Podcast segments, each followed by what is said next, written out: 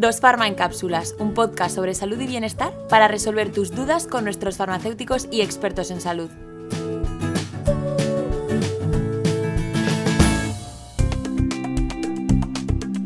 Muy buenas a todos y bienvenidos al primer episodio de Dos Farma en Cápsulas. Mi nombre es Sara Reñones y pertenezco al equipo de Dos Farma y seré la encargada de acompañaros en esta aventura donde os acercaremos conceptos y cuidados sobre la salud, tanto física como mental. El objetivo es que amplíes tus conocimientos para poder practicar el autocuidado y cuidar de los tuyos. Bueno, hoy vamos a hablar de, los centros de mayores y del COVID, que al final la, pandemia ha sido muy complicada para todos, pero para nuestros mayores también especialmente. Hoy tenemos aquí con, nosotros a, Lola García Ruiz, que es psicóloga y directora del Centro de Día Misol. Hola Lola, ¿qué tal estás? Muchas gracias por acompañarnos hoy. A vosotros siempre.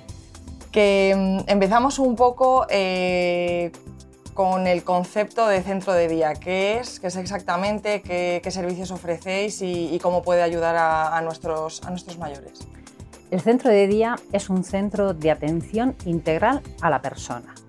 En primer lugar, al ser a la persona, nosotros damos las necesidades, intentamos cubrir las necesidades de cada una de las personas que acuden al centro. Es un centro mm, de atención sociosanitaria y cubrimos la parte psicosocial de la persona. Es un centro donde acuden una serie de personas, todos están en un rango de edad desde los 60 y 60 y tantos años porque cada vez acuden antes y hasta mientras que la persona puede mantenerse en unas condiciones mínimas que no requiera un encamado especial. Y por lo tanto, aunque sean dependientes, pueden acudir al centro de día. Nosotros en toda esa franja horaria cubrimos un servicio mm, eh, en diferentes ámbitos. Ellos empiezan con el servicio de manutención, atendemos el desayuno fundamentalmente y entonces en ese servicio de manutención damos el desayuno, un tentempié a media mañana, la comida y la merienda. Con lo cual cuando llegan a casa eh, una cena ligera les es suficiente. Con ello garantizamos la alimentación. Por otro lado, hacemos una atención integral de la persona y entendiendo por atención integral que trabajamos la parte psicosocial, por lo tanto favorecemos la comunicación entre ellos en un colectivo de las mismas necesidades o por lo menos de las mismas edades, con unas experiencias que cada uno tiene para aportar entre ellos fundamentalmente. Luego trabajamos toda la parte de estimulación cognitiva tan necesaria en la, en la persona mayor, con el fin de sobre todo de mantener todas sus capacidades de alguna manera y luego por otro lado tenemos la parte de estimulación física que para eso contamos con fisioterapia. El servicio de fisioterapia acude al centro de forma alterna y entonces trabaja con ellos a nivel individual y también a nivel grupal. Con lo cual siempre hay un trabajo en equipo de todos ellos. Al final ellos se forman, se sienten como grupo. Con lo cual la, la parte social del ser humano que tenemos, ellos no la pierden porque mantienen las relaciones sociales, forman equipo y se ayudan entre ellos. Con lo cual eh, la sensación sobre todo de que me siento vivo y todavía puedo ayudar y puedo colaborar forma parte. Claro. De hecho, cuando vienen al centro de día, eh, nosotros lo que les decimos es que, mm, que, qué tienen ellos que aportarnos. Y nos dicen que ellos nada, y le decimos que al contrario, nos aportan muchísimo. Están muy supervisados la parte de la salud de ellos, también tenemos el servicio de enfermería. Y la enfermera lo que hace es que pues controla sobre todo su, situación de salud. Y luego si tiene que ponerse en contacto con los médicos de atención primaria, pues entre ellos mismos del mismo colectivo, pues hablan el mismo idioma como nosotros decimos y es fundamental. Y luego, por otro lado, la parte de la atención de las actividades básicas de la vida diaria. Hay una trabajadora social que trabaja con ellos y a la misma vez le facilita a la familia si tienen que solicitar alguna ayuda o alguna prestación o cualquier cosa. Y trabajar con ellos las actividades básicas de la vida diaria para ello es fundamental. Y la parte más importante que por la que todos acuden fundamentalmente es porque eh, tenemos la figura de la psicóloga en el centro, que entonces hace toda la parte de estimulación cognitiva pero también atiende la parte emocional, que no podemos olvidarla. Somos seres sociales, por lo tanto nos tenemos que relacionar, pero somos muy emocionales también. Entonces los estados anímicos de la persona mayor va alterando. En el centro de día Misol que nosotros gestionamos, eh, intentamos cubrir toda esa parte. Pero además nosotros el modelo de trabajo que nosotros hacemos es un modelo de trabajo centrado en la persona, porque entendemos que cada uno de ellos ha tenido una historia vital y ha tenido una serie de circunstancias que es lo que nos ha ido marcando fundamentalmente. Entonces, no todos tienen las mismas aficiones, no todos tienen las mismas potenciales y entonces lo que sí que hacemos es trabajarlo. Algo que sí que me gustaría dejar claro es que muchas veces eh, las personas dicen, ah, vas al cole y nosotros nos enfadamos porque el centro de día, un centro de día no es un cole para mayores. Al cole se va a aprender. Ellos vienen aprendidos, ellos vienen con un aprendizaje y con una historia vital. Y nosotros lo que hacemos es potenciar todas las capacidades que tienen. Ellos no vienen a trabajar como si fueran niños, al contrario, venimos a mantener y en algunos casos incluso a recuperar y sobre todo a, sacar lo mejor que ellos tienen. Y entonces por eso por lo que nosotros eh, es un centro de atención integral a la persona, un centro sociosanitario y un centro que la atención es individualizada dentro del colectivo. Claro, al final, o sea, es un, creas ahí un poco también tu, tu zona de confort y lo, lo, que estabas comentando antes, que la parte social es muy importante y a veces se merma mucho cuando, cuando eres mayor y bueno, las por X circunstancias. Y la parte psicológica de la que me estabas, de la que me estabas hablando es muy importante y es que al final durante la pandemia eh, muchos, vamos, por no decir todo el mundo, hemos sufrido ansiedad, estrés, como entiendo que los mayores también y me gustaría saber cómo, cómo les ha afectado también esto psicológicamente porque ha debido ser muy complicado. Sí, mira, todos hemos sufrido y todos están, están aflorando ahora todas las consecuencias de la pandemia y demás. Pero todos vamos a ir recuperando. El problema de los mayores es que han tenido pérdidas importantes. A nivel emocional, ellos han vivido con tres emociones predominantes toda esta situación. Han vivido en primer lugar con el miedo. El miedo es una emoción muy incapacitante. Las noticias eran aterradoras para ellos, porque todo lo que se veía es que los grandes perjudicados y todos los que estaban al final, los que se morían eran los mayores, los de los centros residenciales, y entonces la situación era agobiante, donde además nos recluyeron en casa, ya ellos también, entonces otra emoción que ellos vivieron eh, fue la de la angustia donde qué va a pasar, no, sé, no puedo hacer nada, eh, no puede venir mi familia, no sé nada, nadie me está contando nada porque no entendían tampoco toda la información que se recibía fundamentalmente y por otro lado eh, otra emoción que predominaba era la de la tristeza debido a la soledad. Y entonces todo eso lo que ha hecho en ellos ha sido incapacitarlos mucho. Han vivido la situación en soledad, con una tristeza, con un llanto solos y entonces qué es lo que peor se puede llevar. ¿Qué es lo que ocurre? Que ellos las pérdidas ha sido es muy difícil volver al punto de origen, por no decir imposible al punto de origen, porque las pérdidas han sido importantes, sobre todo si han habido unas patologías previas, que es fundamental. Mm. Entonces, lo que se trata sobre todo es que, bueno, mm, quitemos el miedo. Estamos trabajando ahora en, trabajar ese miedo. El miedo ahí persiste y demás, aunque sí que es verdad que luego en cambio han sido los grandes defensores de la vacuna. Mm, Algo que querían, querían, porque querían recuperar su vida. Querían recuperar su vida. Entonces, eh, siguiendo un poco con, este, con esto que me comentas, cómo, pues claro, estamos volviendo un poco más a la normalidad y, demás, ¿cómo vuelves a, a no tener ese miedo? O sea, ¿cómo lo estáis trabajando? Si lo estáis trabajando de alguna manera para que, pues bueno, pierdan un poco el miedo, eh, vuelvan a, a, vivir un poco su, su vida dentro de, que, de que haya cambiado todo mucho.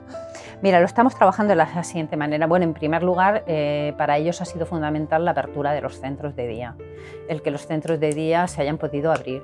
Entonces, bueno, para ellos ya es significativo de que todo está mejor. Ellos tienen algo que es fundamental, que quizá es algo que nosotros tenemos que aprender muchísimo de ellos. Ellos viven el presente. El pasado saben que pasado está y el futuro es algo que es incierto para ellos. Entonces se han dedicado a vivir el presente y a contentarse con ello. Están abiertos los centros de día, señal de que todo va bien. Entonces ya no les angustia tanto y sobre todo van viendo como en el día a día mm, todas las medidas de seguridad eh, las siguen manteniendo. Al principio se vivía con estrés hasta que se han normalizado en su rutina. El lavado de manos, el desinfectar cualquier material con el que trabajan y demás, lo han normalizado y no les supone una carga. Y entonces para ellos es seguridad. Y ahí se agarran ellos fundamentalmente. Están en espacios seguros, en espacios totalmente controlados. Y entonces lo que le hace el estar bien. Y como estoy bien y estoy donde quiero estar, fundamentalmente, ya no tengo la soledad, ya no estoy sola en casa, ya no estoy aislada. Entonces lo que me hace estar tranquila, fundamentalmente. Hablando un poco de, rutinas que comentabas, eh, ¿Qué rutinas que hemos tenido que adaptar eh, son las que más les ha costado a las personas mayores? Mira, el que está, bueno, todas las, personas mayores que están en casa, los que acuden al centro de día son personas que están en sus domicilios, están en su entorno. Antes de ir al centro de día o bien los fines de semana, su rutina será sobre todo, en primer lugar, de lunes a viernes, el levantarse, el asearse y el vestirse algo que para nosotros lo tenemos normalizado, para la persona mayor era fundamental, porque ellos tienen que ir al centro y tienen que ir bien, les preocupa su aspecto físico, el, hombre lo que hace sobre todo es que se afeite y demás, y, ella y hay algunas hasta que vienen pintadas y demás, eligen su ropa, con lo cual el hecho de levantarnos y tener un motivo por el que levantarme es fundamental. La rutina del aseo personal, del vestirme, digamos que ya no tenía necesidad de Claro. Entonces, ellos, algunos incluso iban comentando que se habían ido dejando, hasta que, bueno, pues como nosotros teníamos contacto con todas las personas que en época de pandemia, pues volvieron otra vez a esa rutina. Pero luego habían otras rutinas básicas como el, ir a comprar el pan, el ir a la tienda de cerca y demás. ¿Qué pasó? Que todas, incluso la gestión de su propio dinero, ellos eran los que manejaban su dinero, los que están bien normalmente, vamos. Entonces manejaban su dinero, sabían cuándo cobraba la pensión, veían los gastos, veían la cuenta, van a su cajero, porque al final ellos no están tan fuera de este mundo, en la situación, en el mundo en el que estamos. Llevan sus móviles, llevan sus cosas. ¿Qué es lo que pasó? Al estar recluidos en casa es no te preocupes. Todo eso de forma automática quedó delegado en los hijos, pero además sin que nadie les preguntara si querían o no querían. Ellos tenían que estar en casa porque eran los que más riesgo corrían, con lo cual yo me encargo, mamá, no te preocupes o papá, no te preocupes, yo me encargo de comprar, yo me encargo de hacer todo, yo me encargo de tu dinero, yo me encargo de todo. Les ha costado muchísimo el volver a salir a comprar ¿Por qué? Porque eso le ha generado a ellos, en primer lugar, se veían que, claro, al estar en casa habían perdido musculatura, ellos no se movían. Eh, no hacían los paseos, no hacían muchas cosas y entonces el ir a comprar ha supuesto una fatiga grandísima. Se cansaban, se agotaban y muchos lo que nos comentaban es los años se me han echado encima. y entonces tenían esa sensación.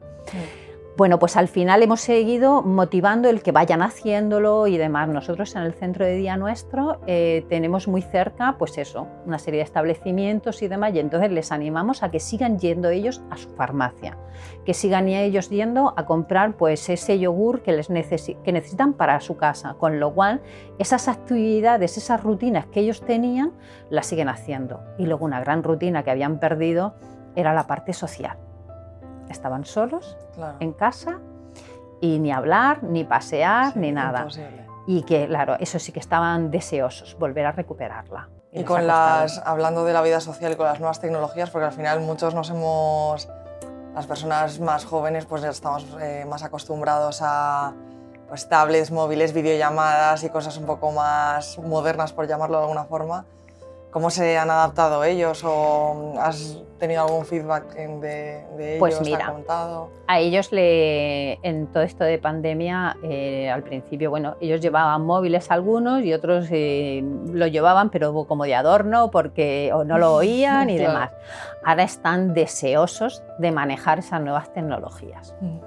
Eh, han visto que al final a través del móvil bueno, pues han tenido las videollamadas de la familia, videollamadas de nietos, eh, han aprendido a hacer reuniones en grupo que les ha costado horrores a los pobres, pero han hecho un gran esfuerzo, con lo cual se han visto que son capaces de Claro. A pesar de todo, ellos son capaces de, no se van a poner a las alturas, sobre todo de un niño de 7 u 8 años que las maneja de manera brutal, pero sí que tienen ganas de aprender, han visto la utilidad han visto la utilidad y tienen la necesidad, se les ha generado esa necesidad, con lo cual digamos que sus motivaciones han evolucionado muchísimo y tienen ganas porque han visto que, bueno, incluso antes que al hijo que tenían fuera, en Sevilla o en Galicia, donde fuera, eran llamadas de teléfono, ahora ya lo pueden ver, ya no se ven tan torpes como ellos decían y entonces sí que por lo menos sí que han aprendido a hacer un uso, aunque sea muy rudimentario, quieren seguir manteniéndolo.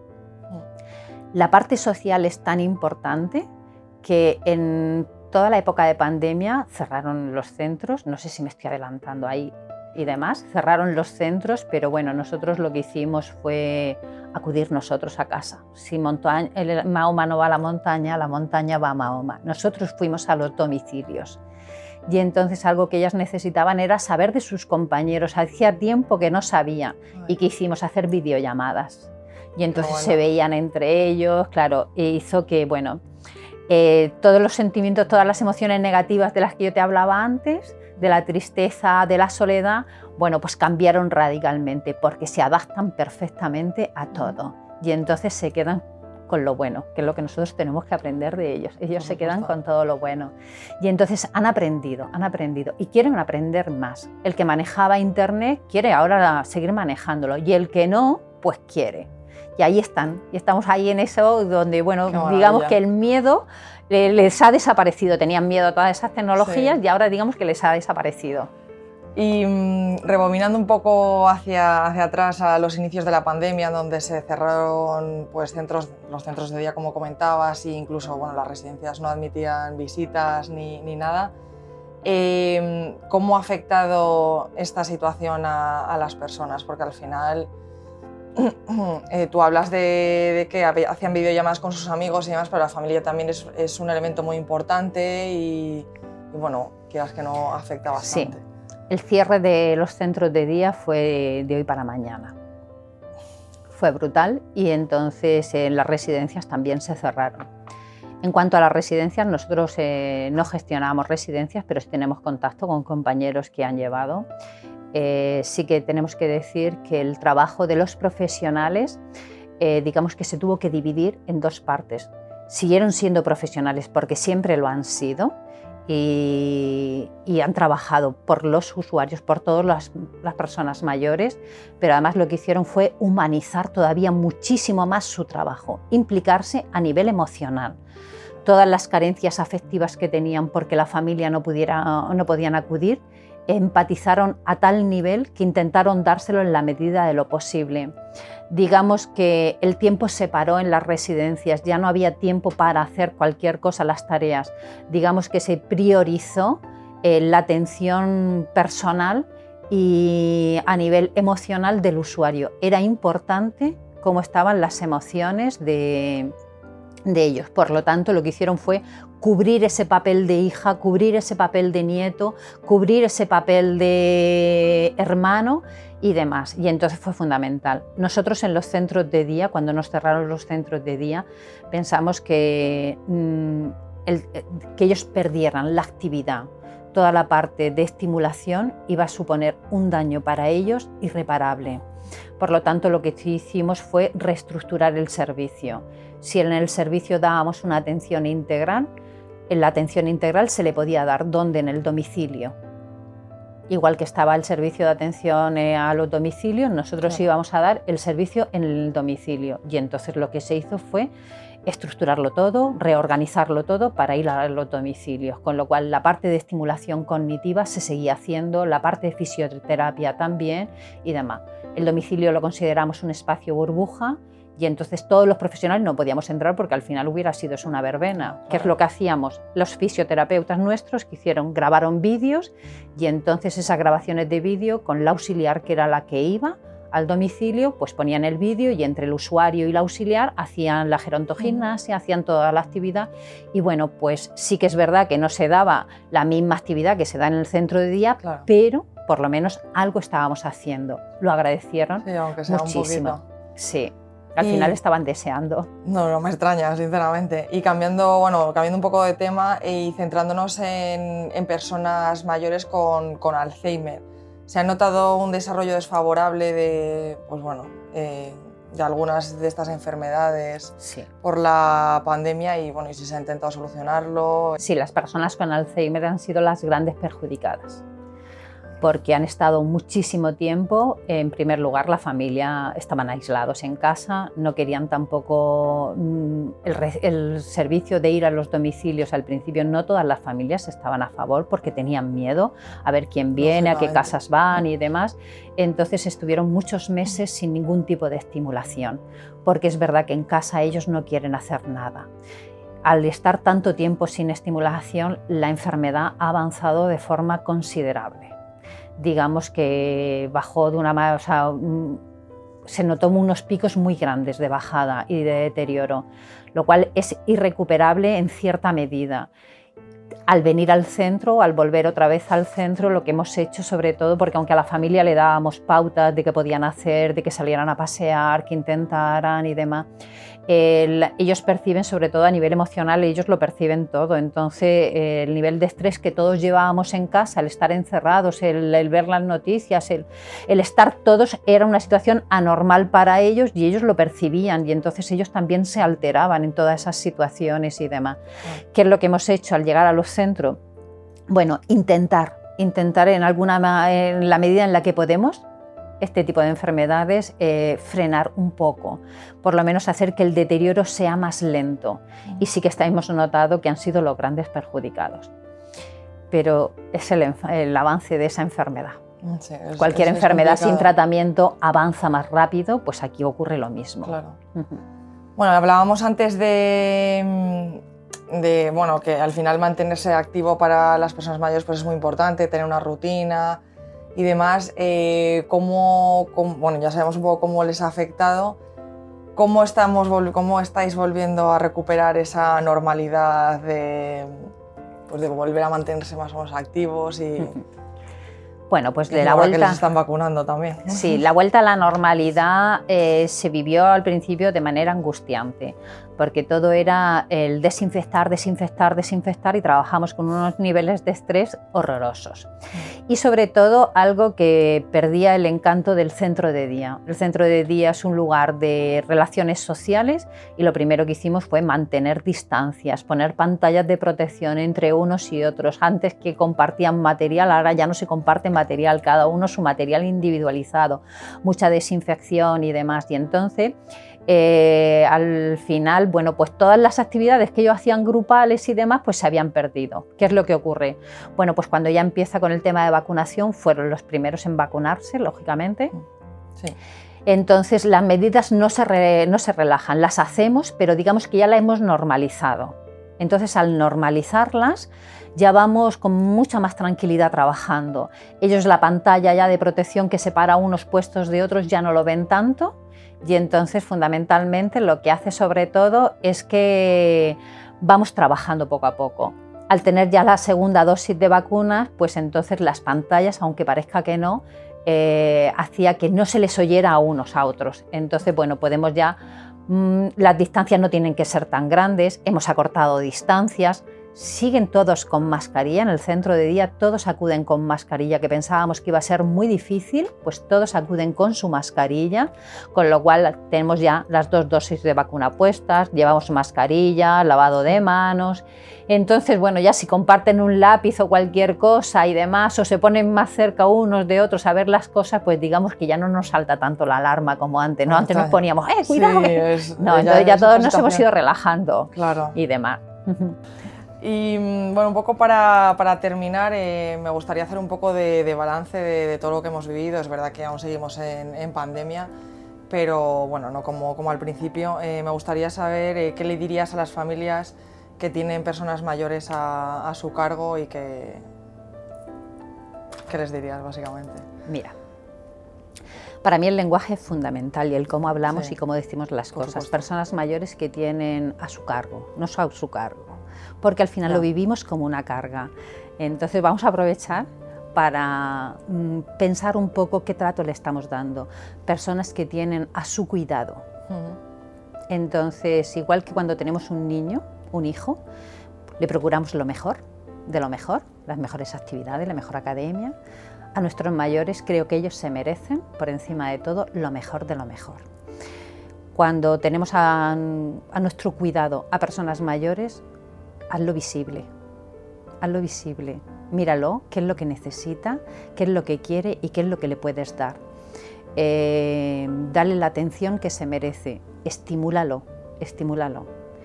Eh, muchas veces eh, cuando están en los domicilios buscamos a alguien que les cuide y les cuidan, están cuidados, están atendidos, pero no están recibiendo las necesidades que tienen. La televisión, la televisión es la gran cuidadora porque están en su sillón, están con la tele y al final se pasan todo el día durmiendo. Luego llega la noche y no duermen nada.